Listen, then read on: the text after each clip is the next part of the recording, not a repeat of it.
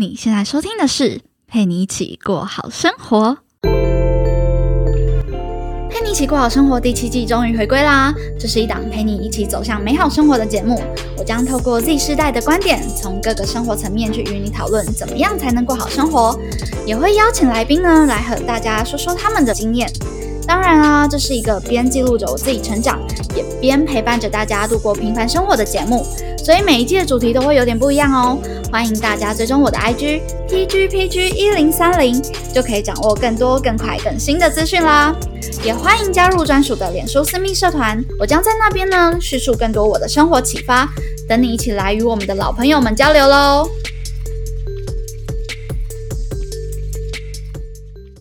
在另一端收听我节目的你，这周过得还好吗？我是今天节目的主持人佩君。OK，又到每周五我们更新 Podcast 的时间啦！我这一季呢，一定会好好的遵守这一个规定，就是一定每周都要更新。好，反正呢，这一周我们要聊的主题就是关于远距离异国恋。我相信应该蛮多人在感情的话题当中都蛮爱讨论这些问题的。关于远距离，你可能该怎么去相处，或是你们之间可能会遇到什么样子的困难？对，那你到底这个人适不适合远距离等等之类的？那我为什么会想要来聊这个话题？除了啊，我邀请的这个来宾他在啊感情故事上面呢，很多也不是很多啦，就是他大部分都是远距离的经验，那我就觉得哦，找他来聊这个主题是是最适合不过的。那至于我自己本身呢？因为我发现啊，谈了几次感情之后，我不是一个太能够接受远距离的的人，但我同时也不是很黏的哦，就是可能会需要在某些特定的时候会想要对方在旁边，但不是说需要随时有对方在旁边。那该怎么知道自己需要怎么样子的爱，或者是适合怎么样子的谈恋爱的方式？其实最好找到的。方式还是说你自己实际实际去有过经验是最适合最准确的。那我在这边呢，还是跟大家做一个推荐跟呼吁，各位女生朋友、男生朋友都好，去测试一个叫做“爱之语”。你可以在 Google 上面搜寻“爱之语”，爱的语言都可以。然后它同时也有书，如果你就是有兴趣，时间比较多或是之类的。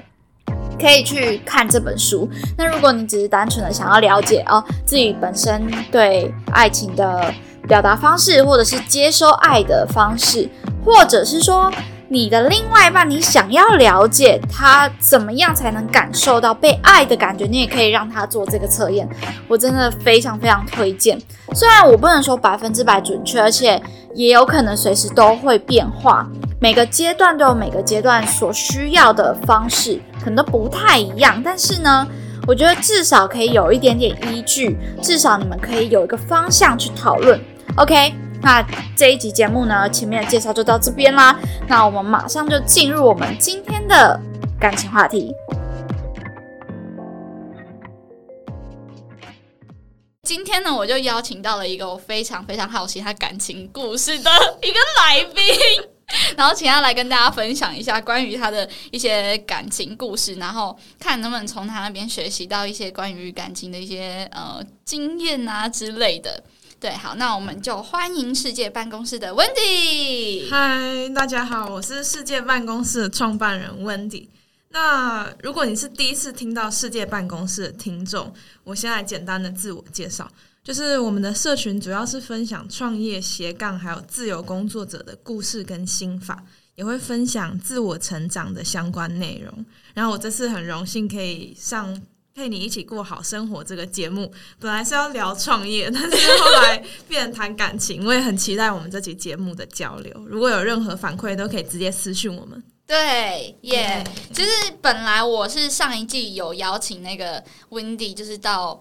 上一季单元创业这个单元一起来聊，但因为发现一些呃系统上面的问题，对，所以就就顺延到了这一季。然后就想说，没关系，温迪很多故事，他除了创业可以讲之外，他感情应该也是蛮可以聊的，所以所以就想说 没关系，那我们就换一个主题来聊。所以其实如果你到呃 IG 搜寻世界办公室，会是查到关于一些比较斜杠啊，或者是其他人的一些故事分享，就比较不是偏感情，所以算是独家吧，在我这个节目当中独家的分享。第一次分享我的感情，对对对对，哇，太棒了！我真的超期待，我就。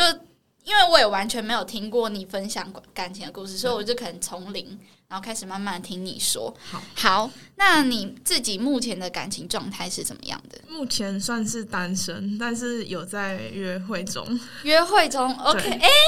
那你有看到我前几天就是在 IG 上面，我不是问大家说，你可以接受你的暧昧对象一次暧昧很多个人吗？有我头可以哦，你是可以的。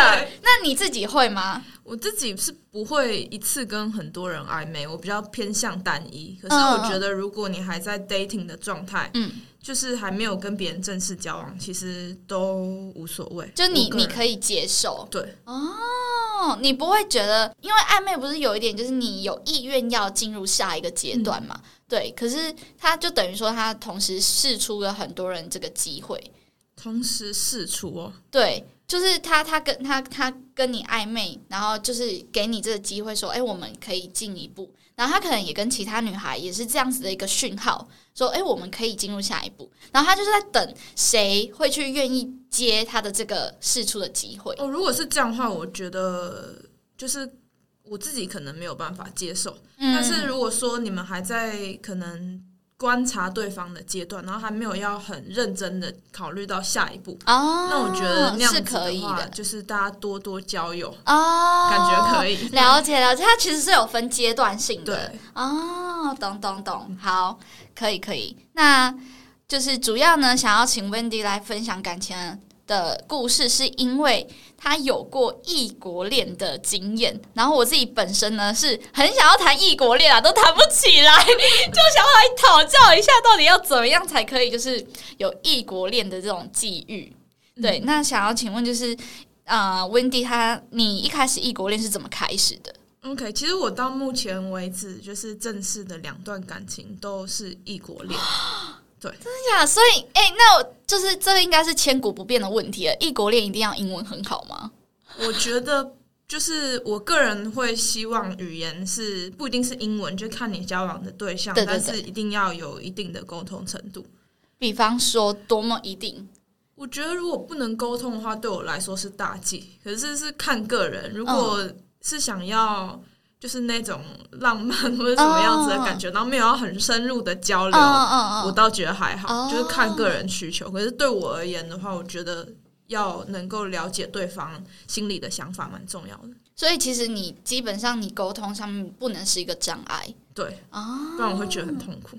对，因为我我觉得我自己可能也是卡在这个这个心心魔吧，就觉得很想要谈谈看异国恋，可是又又觉得。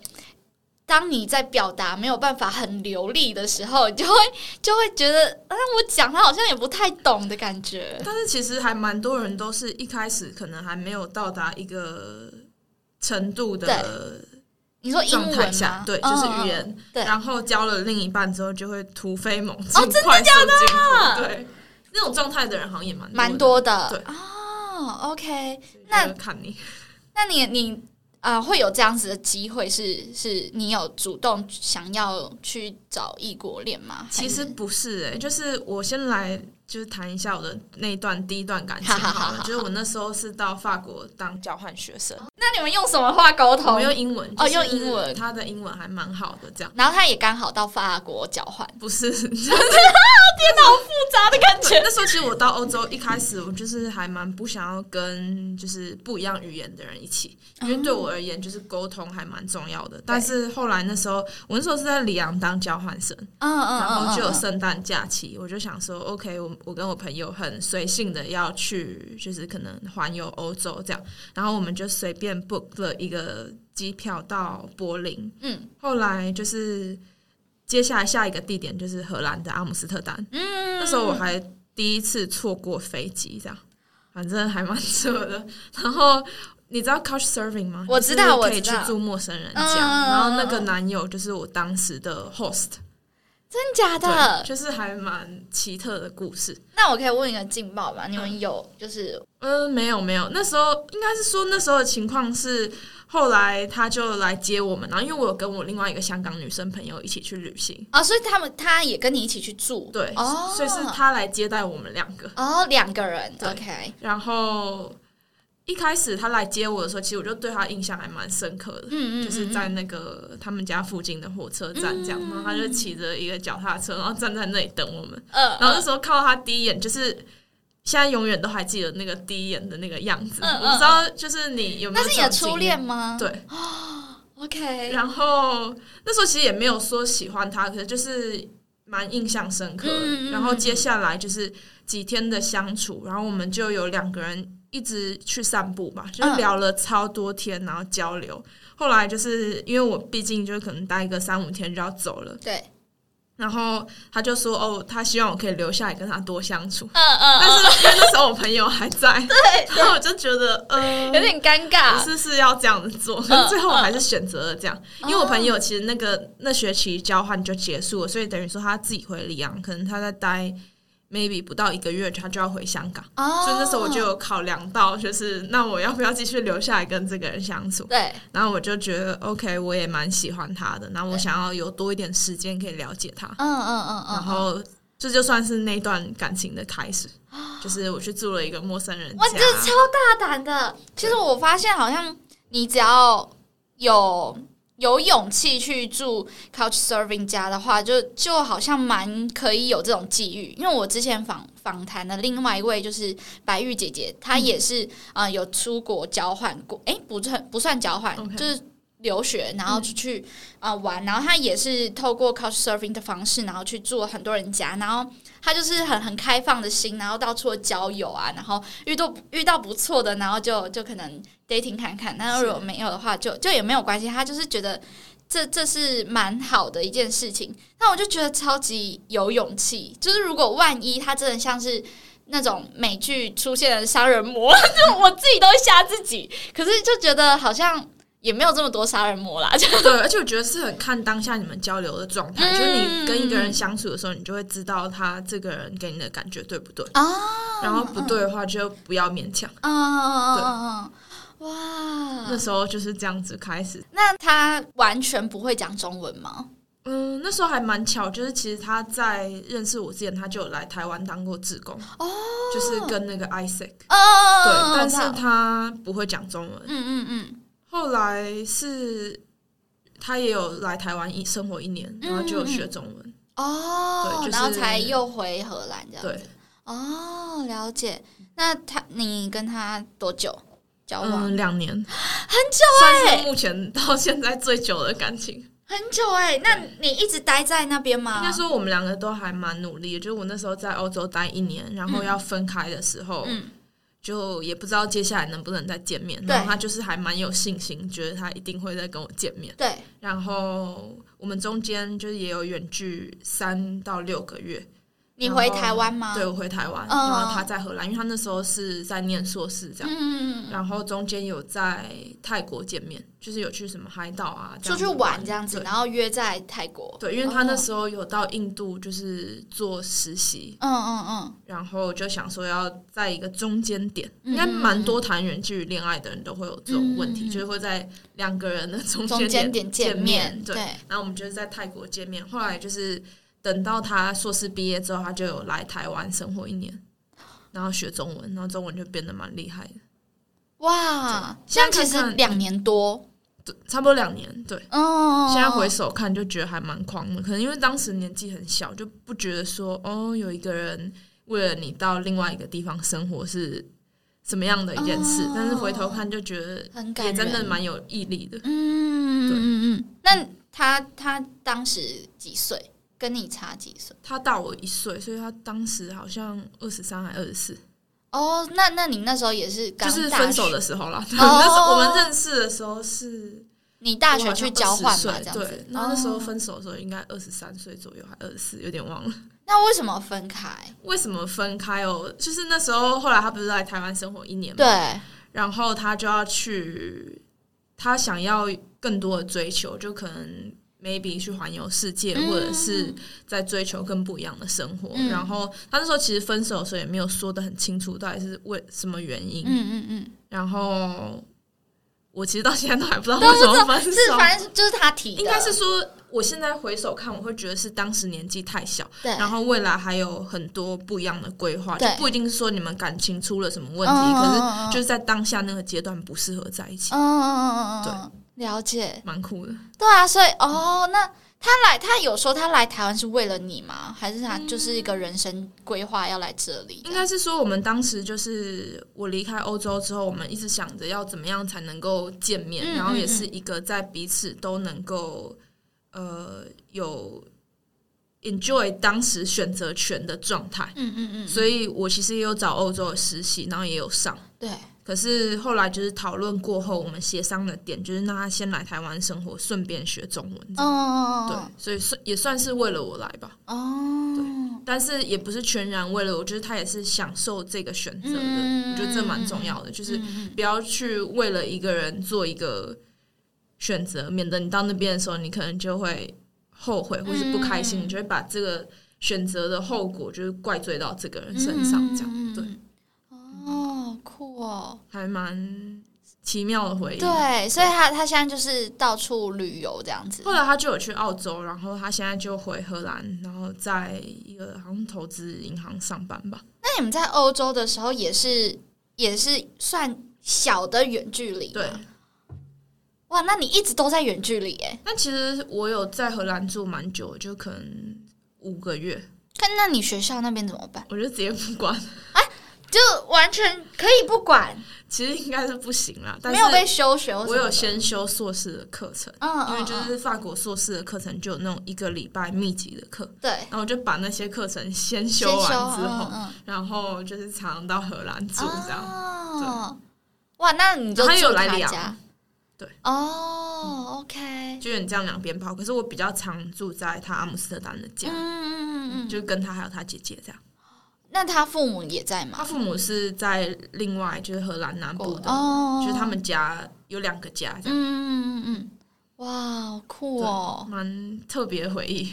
天哪，那那你的第二段呢？异国恋，我第二段异国恋还蛮强的，是在澳洲的一个小镇认识这个比利时的男生，嗯嗯嗯嗯嗯，然后算是他来追求我吧，嗯嗯，然后就很想要把我留在那个小镇。嗯，后来就是他也帮我找了工作，然后帮我找了住的地方，你是在你是去澳洲打工吗？还是对，哦，就是在当时在那个小镇是在那边打工。一年，应该是说，我先去了一个，我辗转来到那个地方，然后我有点不确定接下来要在那里干嘛。就是有人把我 drop 到那个很偏僻的小镇，嗯，后来我就是去青年旅社，然后我本来只是想说可能在那边待个一两个礼拜，后来就遇到他，就很想要我先跟他留在那，嗯，对，然后我就留在那边。他是当地的人吗？他不是，他是比利时人，所以他也哦，他也是去打打工的，对，哦，了解。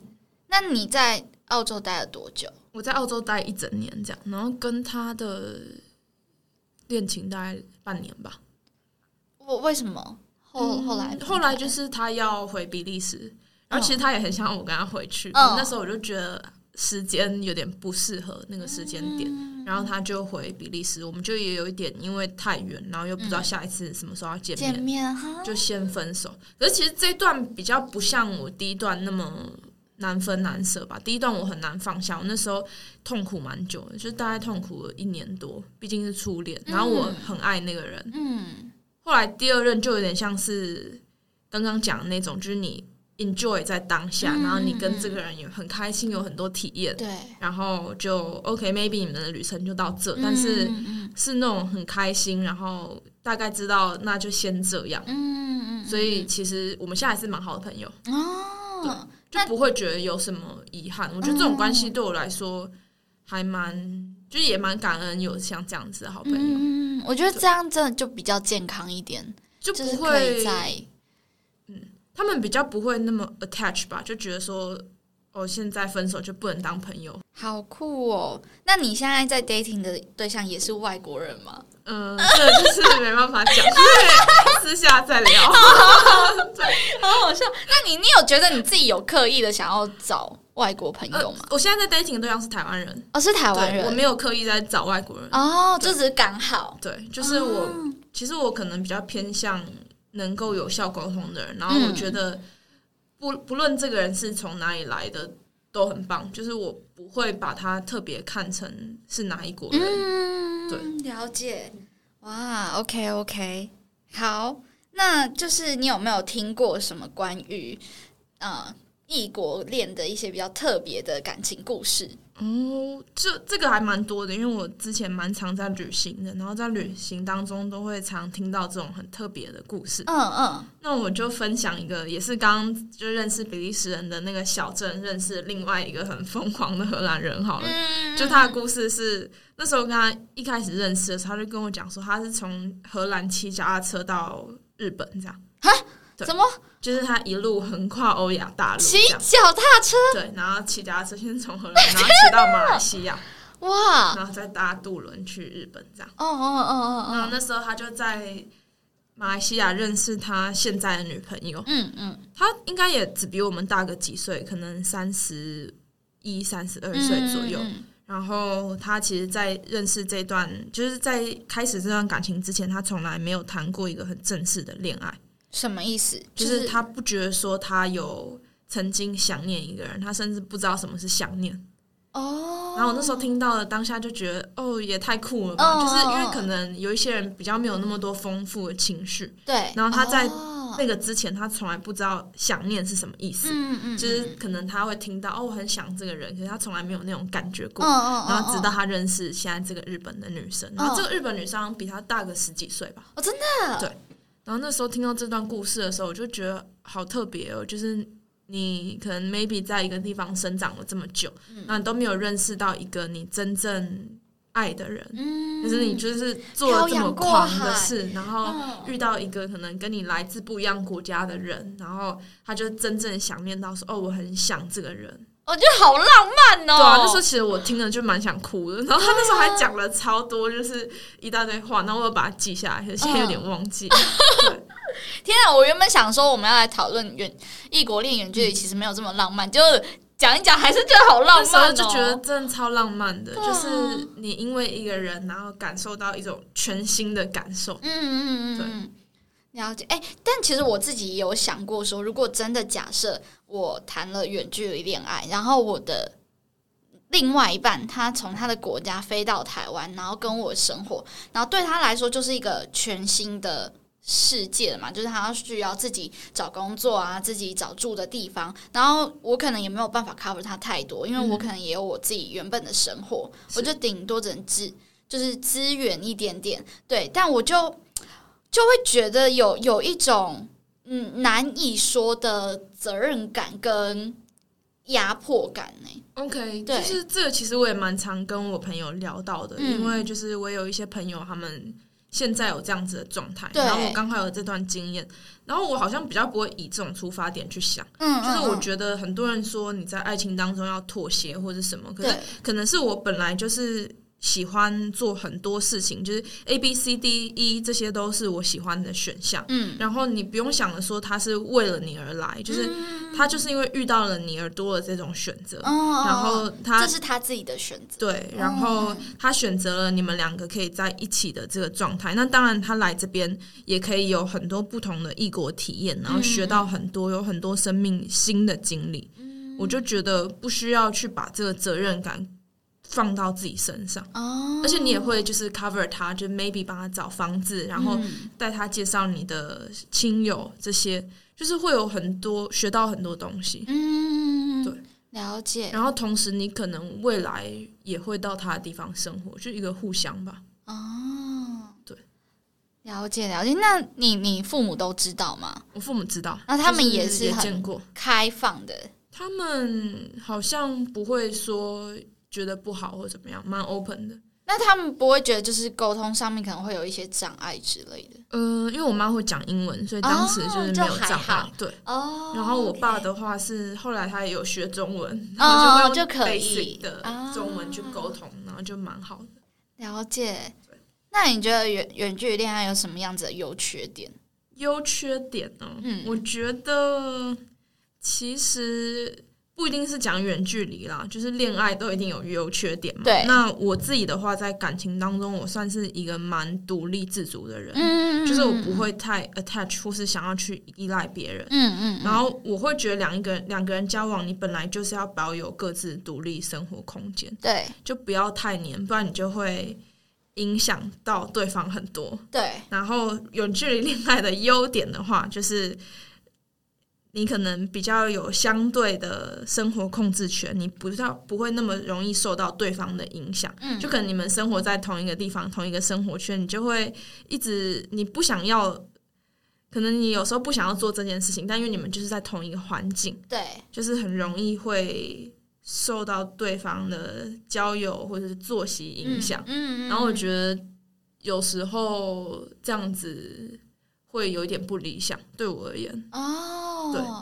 那如果那那如果假设你你是比较喜欢这个样子，那如果结婚同居之后，会不会就就没有办法接受了？嗯，我其实是还好，但是我觉得各自都要有各自的重心，非常重要。嗯，就比如说你现在在做的这件事情，可能你在录 podcast，或是你在创业，嗯其实你也知道这是需要非常多时间的。对可是如果当你的另一半他是一个很依附的人，或者是他很想要你陪他做很多事情，嗯那有时候是真的没办法，不是你不想。嗯，那这样子的话，你心里反而会很愧疚。嗯，嗯嗯嗯，所以就是要嗯调试到两个人最平衡的状态吧。嗯那如果对方你们沟通有一些没有办法过去的坎，那可能就会出问题。哦，我觉得啦，对。嗯然后我觉得这算是优点，那当然也有很多可能缺点吧。对就是你可能在恋爱当中，就常常你有很多 maybe 一个拥抱、一个亲吻，或是一些亲密关系就可以解决的问题，对，但是在远距离你就没有办法。真然后你就会可能还因为时差的问题，或者一些电话文字沟通，然后你就会觉得说：“天哪，怎么会这样？”然后很想发疯。其实我觉得很多时候好像谈远距离恋爱都有点柏拉图式的爱情、哎，对对，而且我听到很多都是因为这个原因而分手，就是怎么样呢？就是可能有一方他可能当下会需要需要被安慰，或是需要有有他爱的人陪伴在的那个当下，嗯但是另一半不在，就会就会觉得呃，那我到底我到底跟你在一起要干嘛？你你我需要你的时候你都不在的这种感觉，那你你有过这样子的感受吗？嗯，我有一年就是跨年的时候，嗯，对方因为你知道阿姆斯特丹是一个就是跨年的圣地嘛，就欧洲人很多人都会去那边跨年。对然后他好像就是邀了，诶，是他朋友就是想要到阿姆斯特丹跨年，然后对一个女生的朋友。啊其实我当下就是还蛮不爽的，然后但你没有去我没有，因为我在台湾。哦哦哦，对，就是有这种状况。可是后来，其实我觉得，如果你们够信任或够爱彼此的话，嗯其实都是可以透过沟通交流来克服这个困难。因为这其实我也觉得，老实讲，我自己也觉得蛮矛盾的啦。因为他他就算今天不去跨年，他也没有办法到你身边跨年。对对，那那你又限制了人家出去享享受的机会，又感觉好像很很勒索的感觉。对，其实我是不会限制别人说你不能做这个或做那个，但是嗯当下就觉得说，哦，这个人住在他们家有点夸张哦，对的那种感觉。那你有没有真的遇过是这样子？就是可能另外一半真的因为两个人远距离嘛，可是又有性上面的的需求，然后嗯嗯，感觉其实蛮多人都会这样子，对对对对所以就是看对方能不能不能接接受但我不行，哦，可以解。吗？我不行，我不行。你要么就是不要让我知道，但让我知道我就不行。我们拜拜。我我对啊，我为了你，我也是在忍耐啊。对啊，你对凭什么自己在那边爽？好真的。，OK。那你你从这两段异国恋当中啊，你有没有学习到什么？我觉得在我第一段感情当中，我学到蛮多，因为他算是一个很成熟、很沉稳的人，然后他对很多事情就是都会有事先规划，就是跟我是比较不一样的人吧。像是我就比较像是想到什么就做什么，但是他就是会有很多规划，然后对未来的计划。嗯，然后我就觉得，我也从他身上得到很多可能沟通的技巧啊，等等。就是我以前可能会直接爆发，嗯，但现在就因为有这段感情，然后就学到说，其实很多事情都可以静下来沟通。嗯，然后因为又是异国文化，所以你们的思考的出发点会很不一样。对。所以就是要能够达到一个平衡了。那你你最常吵架的点是在哪个地方？我们很少吵架、欸，很少就，他是一个很稳定的人，然后都不、没有什么脾气，嗯，所以就不太会吵架。哦。蛮那有没有什么因为异国上面文化的不同而产生的矛盾，或是文化无法理解？就比方说，为什么我就觉得是这个样子，为什么你会觉得是这样？好像没有哎、因为就是我们都是蛮开放的人，嗯就是思想不会很局限在一个小的观点。但是有一些蛮好笑的事情，就是可能我就是感冒，然后头超痛，然后我就跟他讲我不舒服，然后他可能就会煮，然后我说很想吃面，对他可能就煮一个泡面给你吃，这样然后你就说你头痛，他就会或是喉咙痛，他就会买一个可能冰淇淋给你吃，然后你就会突然很傻眼。对啊，为什么会买冰淇淋但是就是不同文化的不同解法。哦，对也了解了解，就是这方面的这种问题但是都不是什么大问题。哦，那这样这样也可以解释成有趣啦。对，对，OK，因为我之前有听过，就是外国人他们会，比方说牙膏从哪里挤这件事情会很容易吵架，嗯，我们完全生活上没有这种问题。生活上是完全 match 的这样。对，哦就是可能我们都比较，我觉得有一些人就是点比较多，嗯嗯嗯但是我们都不是点很多多的那种哦，人。这是可能自身的习惯。对，就是我不是特别干净，然后也不是特别脏，好像也是这种人，嗯所以住在一起的话，就比较不会有这种问题。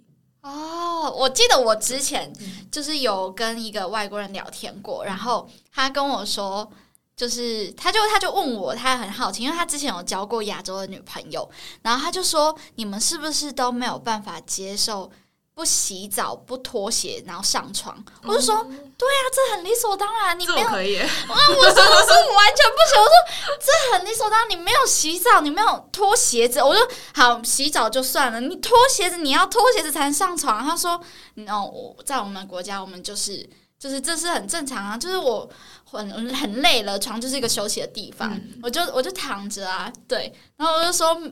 嗯，没有，我们不行。但是拖鞋上床这我也不能，就是一定要拖鞋才可以上床，嗯这个我也是认同的。对，但其他就是可能不洗澡或什么，我就觉得还好。因为我觉得好像 对，因为他可能在他的国家不洗澡，可能不太会臭，因为台湾比较潮湿。对，对，但所以我们会有这样的习惯。然后后来就想到，好吧，可能他们比较不会有发臭的这个问题。那其实就是他们就是看体质啊，有些人就是体味蛮重的，啊然后我也会有一点不能接受。嗯而且是要看什么情况啊，像我们在旅行的时候，可能你在露营车上，你就是 maybe 你三天都不能洗澡这样，哦，这我就是觉得还好，因为就是你在旅行，哦你有一个新的体验，对，好酷哦。对我就不 care 这种事。哦，哇塞，OK。那所以你其实这两段感情当中都是比较和平分手的，你没有遇到什么太过于让你觉得很生气争执的点。嗯，第一段我觉得我第一段是被分手，嗯，然后我那时候很不能接受，你有你有做什么事情吗？就是我那时候就是疯狂到我有就是申请澳洲的签证，然后就其实我后来去哦澳洲打工度假，是因为这段恋情我才有这段生命经历。你是想要去遇见他？嗯，不是，那时候是我觉得，哎、为什么我们会分手？这样对就是我不懂原因。然后其实那时候分手的时候，他也蛮难过，他就是一直爆哭，然后他也没有说他为什么要分手。然后那时候我甚至分手之后，我还收到他从巴厘岛寄来的，就是明信片，说很爱我还是什么的。那你们现在还有在联络吗？偶尔，可是几乎没有。哦哦对，哦，就是可能一年一次这样。这样好好离奇哦。他也难，他也爆哭难过。应该说就是太年轻了啦，就是你有时候就是你还有很多生命规划，但是你想太远的话，就是很难能够去在一起，尤其是你们又是来自不同国家的话，嗯，对，毕竟那时候也刚毕业，然后收入也还不稳定，嗯就有很多自己自身的压力在身上。嗯然后那时候分手的时候，我做过比较疯狂的事，就是我去申请这个签证，然后我想说，OK，我们可以在一起。但是冷静下来之后，我就觉得他好像真的不想要，就现在暂时想要先分开，嗯所以我就没有再去。然后等到我是等到过一年之后，我突然想到我有这个签证才去，哦，然后那时候已经不在澳洲了，哦，懂懂懂懂，所以算是间接的有了这一段经历，哦蛮妙的。哦，了解，对，OK，那你会你会使用交友软体吗？我不会，所以你就自然都很自然的，嗯，我比较我有用过那个 Good Night 啦。哦哦，就是分手那段期间，可是我比较就是不喜欢这种，嗯、也不是不喜欢，我觉得很多人用很棒，因为这是他们认识交友的管道，可是好像就比较不适合我，嗯，因为我觉得你太难在上面去就是谈心，谈心是可以，可是你不知道这个人就是他有什么目的之嗯类的。嗯嗯嗯嗯，了解，不过也很难讲，因为我也有一些朋友，他们也是透过交友软体认识他们的另一半，然后很幸福。真的？对。OK，对好，那如果就是再让你选择一次的话，你会你会愿意选择异国恋吗？或者是远距离？我觉得就是要回归到我们刚刚前面讲，就其实这也不是我你选选择择的，对，你就真的没有遇到就刻意喜欢，要嗯对，然后就是这些人都是刚好进入到我的生命当中吧。嗯其实我那时候想很多，就是在欧洲念书的时候，那时候还很小，嗯我就很想很多，然后这是缘分吗？巧合吗？还是命中注定这嗯样？但是我后来就是把这些归类都在一个刚好的状态，嗯就你要刚好这个时间出现在这里，然后你们刚好遇到这样。了解。那你你你会觉得远距离是一个不得不的的的情况，还是说你其实也不太介意他到底有没有在你身边？嗯，我觉得当然是能够在身边最好。可是如果你们彼此都有因为一些原因，可能你当下的课业或者是你的工作不能够在一起，或你的家庭家人需要照顾不能在一起的话，那你们都爱彼此的话，就可以再坚持一下吧。嗯然后看看未来有没有什么样子更好的规划。嗯嗯嗯嗯嗯嗯嗯，了解。OK，那你有没有什么感情上面的心得想要分享给正在远距离恋爱的二十几岁的听众们？正在远距离恋爱的，我觉得就是勇敢爱，然后坚持下去吧。就是也还是要常沟通啊，嗯嗯因为有时候就是透过文字或者是电话，你可能会觉得感受不到对方的温度或是爱，可是其实那都很难讲。就是有时候可能你们一见面就马上就好起来了。嗯嗯嗯嗯对可是有时候见面又真的好好好难，又或者是他可能我觉得规划下一次见面的日期蛮有用的，哦，就你会有一个期待感或者倒数的感觉。嗯嗯，可是因为可能现在年纪有稍微就过那个沉浸在恋爱的感觉，就会想到更远，可能未来的规划选择的问题，我就不会像之前那样那么疯狂的爱吧。我觉得每一个年龄的爱情都不太一样。嗯对，现在我就觉得，那你就做你当下，就 follow your heart，啊，对，做你当下想做，然后要好好沟通，不要因为赌气而分手吧。哦，感觉远距离蛮常因为很这样就因为一些很鸟的小事，然后就觉得那就算了这样。哦，真的，我有些女生还蛮常会这样的。因为就就觉得天哪，如果我们连连要沟通都这么的困难，我就觉得好累哦，很容易感觉到累。我觉得在爱情当中，女生好像蛮常会这样，就觉得嗯。对方好像要安慰你的情绪，或者是 take care 你嗯。的很多事情，嗯但其实应该要互相互相，嗯嗯嗯，了解。OK，哦，我问完了，那你有没有什么就是还想要多说的？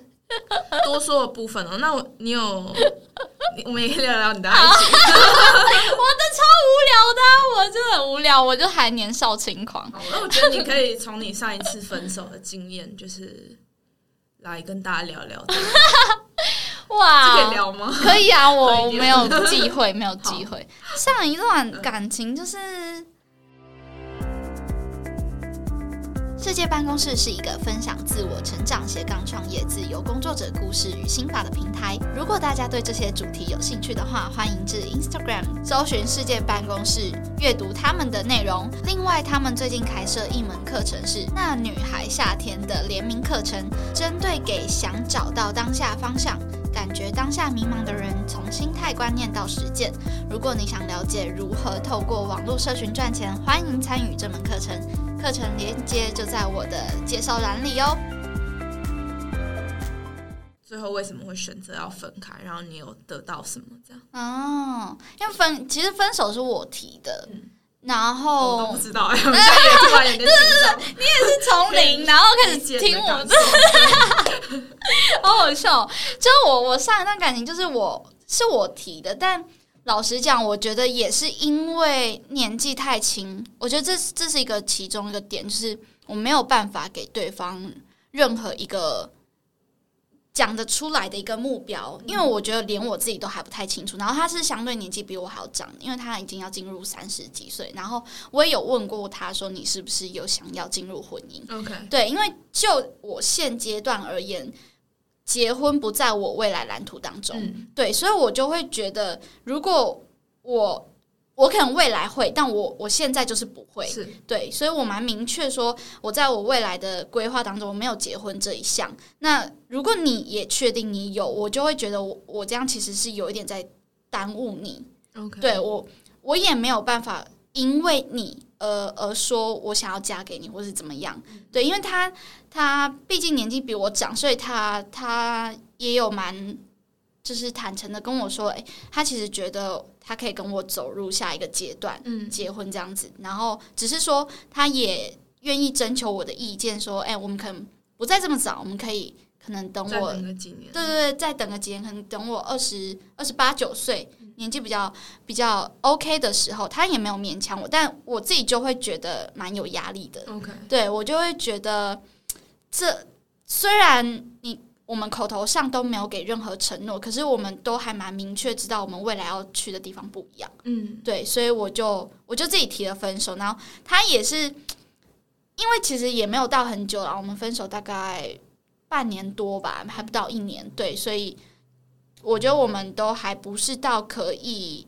变成朋友的那个阶段，还没有办法，对，嗯。所以就是我我只能说，嗯，会会分开其实是是考量到了很多，但并不单单只是可能感情上面我们感情变淡啊，或是不爱了，或是或是怎么样，就只对对对，我就觉得现阶段我觉得有有其他的考量，我觉得很多时候真的都是这样。对，因为我我觉得会会很多人说啊，你还这么年轻，那你你就就是不要想那么多啊，你就你就如果你你喜欢，那你就继续喜欢；你不喜欢，那就不要继续喜欢。就是他他会比较着重在于爱情本身的那个纯粹度，你你喜欢你就喜欢，不喜欢。可是我自己就不是这样的人，我自己就会想的比较多。对，对，所以我觉得有些人可能可以这个样子，但对于我来说，我会想的比较多，就会间接的造成我在这段感情当中，我会有有压力。嗯，那有压力的情况下，我就觉得在一起不是那么样的舒服。可以理解。对对对，所以就就就提了分手。对啊，就这样子。我觉得有时候真的是就是不是只是爱不爱的问题，就还有很多现实的考量。嗯，那就做了当下你想要做的决定，就继续往前走。对对因为你也不知道下一个进来你生命的人会是怎样，然后会有什么样子的故事。对啊，真的。而且其实我老实讲，我我也觉得这也让我自己蛮卡关的。嗯，就我我会觉得说，嗯，你会觉得对不起他，是不是也不是，我会不知道怎么去进入下一段感情。？OK，对我，我可能你觉得这个问题还在？对，就是我我会因为这个理由而跟而跟上一段分开。那我要又怎么不因为这个理由而进入下一段感情？可是你因为这个理由跟上一段分开，并不代表你会因为这个理由跟下一段分开，因为你又会有不一样的想法。哦，对可可可能随着时间跟年龄，还有对方给你的感受，诶也也是有可能，因为我觉得，我觉得有我们可能分开还没有到很长时间，所以难免都会去再纠结说，如如果怎么怎么样，我们是不是可以再嗯，再在一起？但我觉得有一些假设就是不需要去假设它了，嗯除非你们又再联络上了，嗯然后嗯嗯嗯又要静下来谈谈，那就可以再讨论。但如果你现阶段也没有想要复合，或者是继续把这个话题跟这个人延展下去的话，那我就觉得不用假设，因为下一个人又有他不一样的背景，然后他的可能成长故事，还有他跟你互动的方式，嗯，又是新的旅程吧。嗯，就我也嗯我自己也会希望是，但因为也因为他，你有某一些样子是他雕塑出来的，那就是成为一段故事。对对我对，蛮就我都会这样子看，嗯，因为有时候就我之前也有遇过一个男生，然后他是有点把他上一段感情的伤带到我身上吧，比方说。就，是他那段感情他交了七年吧，然后才被分手，所以他就是会蛮痛苦，觉得说。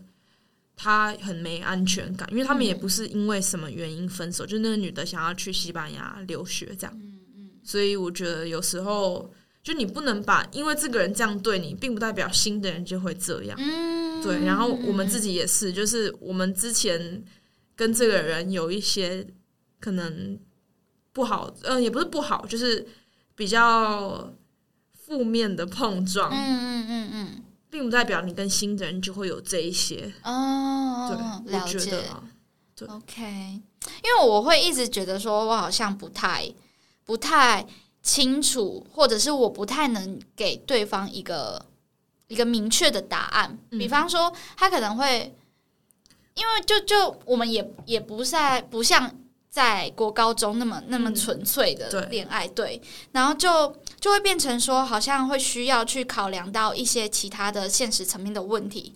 对比方说，那那假设我可能未来我不我不待在台湾了，嗯我可能会去其他地方工作，或者是我有想我自己追求的东嗯西，但这东西我我自己不确定，我只是假设，我希望会有这些，但我不确定我到底能不能继续陪在你身边，说不定如果我不在你身边，你是没有办法接受的。其实我会有这些，我也会有这些考量哎、对，对，所以我就觉得，那就是要，如果你还在这段感情当中，你就要跟对方沟通，然后看看他也有没有这样子的规划，然后看你们的未来蓝图是不是能够凑在一起。嗯。就因为有很多不一样的选择嘛，就 maybe 他也觉得去国外很棒，对。但是可能你没有跟他讨论到这些。对，但如果你们有讨论到这些，那你们就可以往这个方向去走，嗯。就是要沟通交流吧。嗯，对。